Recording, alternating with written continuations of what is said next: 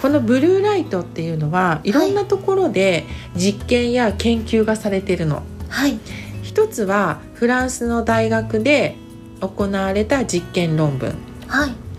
ブルーライトは色素沈着を発生させるっていう実験が行われましたはいもう一つは日本のロレアルっていう会社がはいブルーライトは紫外線 B よりもうん色素沈着を発生じさせてはいしかも紫外線 B が原因の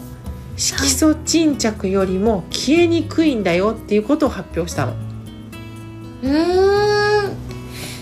最近はねスマホ焼けって言われてはいブルーライトの光で肌が焼けてしまうっていうふうにも言われています怖い太陽よりも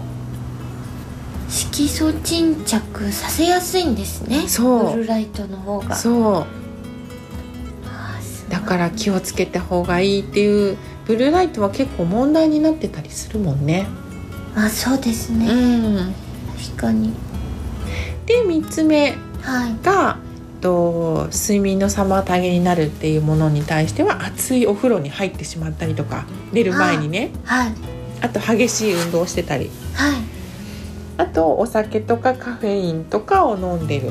お腹いっぱいになりすぎてもやっぱり眠れなくなっちゃうあっていうのが眠りの妨げになっていますよっていうことですね。ー